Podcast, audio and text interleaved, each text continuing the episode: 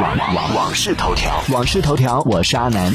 随着春节的临近，天猫正式发布了二零二一十大新年货，半成品年夜饭、宠物新年服、擦窗机器人、咖啡礼盒、家用门上单杠、智能马桶盖等商品上榜。